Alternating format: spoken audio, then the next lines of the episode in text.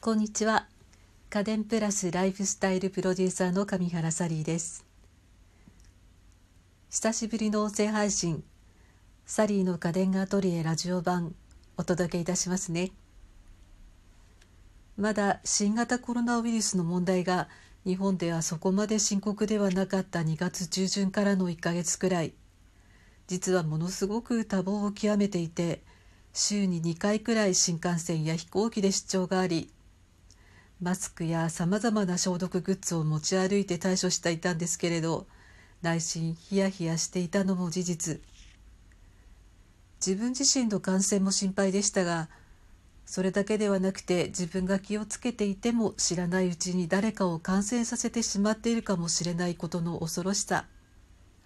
だから92歳になる高齢の父のところにもここのところずっと顔を出せていません。隣がデイサービスのステーションになっている高齢者向けサポート住宅に暮らしているので食事の心配やお風呂のこと日々のリハビリやちょっとした運動などは見てくださる方がいるのでそこは本当にありがたいことです。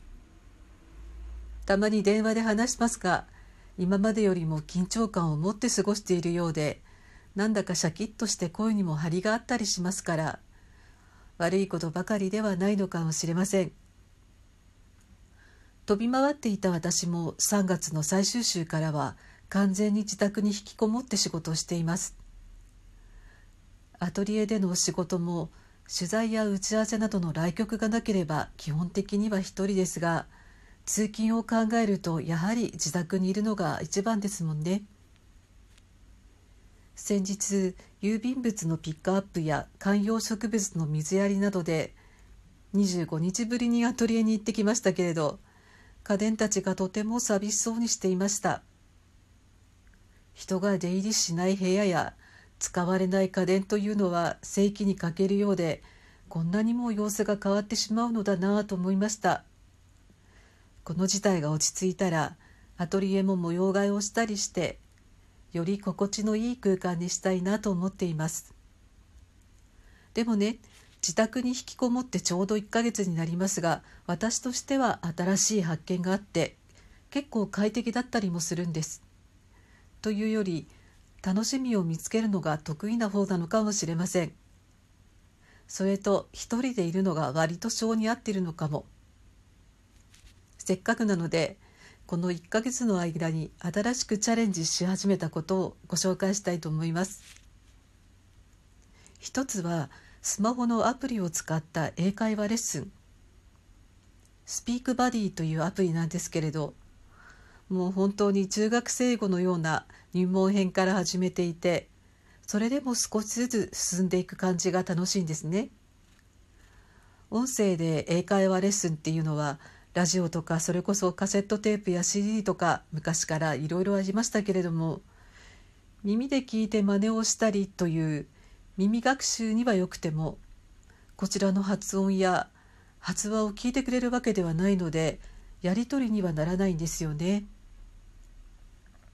ところが今音声認識の技術が進んでいるので私の言葉をちゃんと聞いてそれを採点してくれたりやり取りができたりするわけです。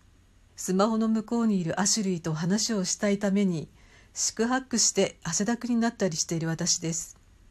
えー、海外取材が多いんじゃなかったの？っていうふうにびっくりされそうですけれども実は一人で海外取材に行ったのは香港エレクトロニクスフェアの2回だけでそれも取材時には香港貿易発展局に通訳の方をアテンドしていただいたりその他のもう本当にたくさんの海外取材でもいつも英語のできる仲間と一緒だったり通訳の方を用意していただいていたので英語圏でもミラノやストックホルムやベルリンでも韓国でも全く困らなかったんですね。あまりに日々のことに忙殺されてっていうのはもう言い訳になりますけれども今更英会話の勉強をするくらいなら今私が求められていることに注力してそこに全力で向かえばいいんじゃないかなっていうふうにこれまで思ってたわけなんです。もう50代後半だし今更ねみたいに思っていたんですけれども楽しみにしていた4月のミラノサローネが中止になってしまって1年間のお預けだと分かった途端何か準備をしておきたいと痛切に思ったんですね。本当はミラノに行くのだからイタリア語を学んだ方がいいんですけれども空港とかその他ちょっとした時に自分の意思を正確に伝えられるようにするにはまず英語。そしてこの英会話レッスンに少し慣れたら入門編だけでいいのでイタリア語も勉強しようと思っています。やる気さえあればこれまでだっていつでも始めてよかったことなのにさっきもお話したように言い訳を見つけてやらないできたことに真剣に立ち向かえる機会を作ってくれたコロナにちょっとだけ感謝しています。他にも週に3回ほどのランニングやミシンでのホームソーイング仕事の合間のヨガやストレッチなどたくさんありますがこれについては詳細はまた明日お知らせしますね。久しぶりの応戦配信お聞きくださってありがとうございました。自宅からお送りするサリーの家電アトリエラジオ版。明日もどうぞよろしくお願いします。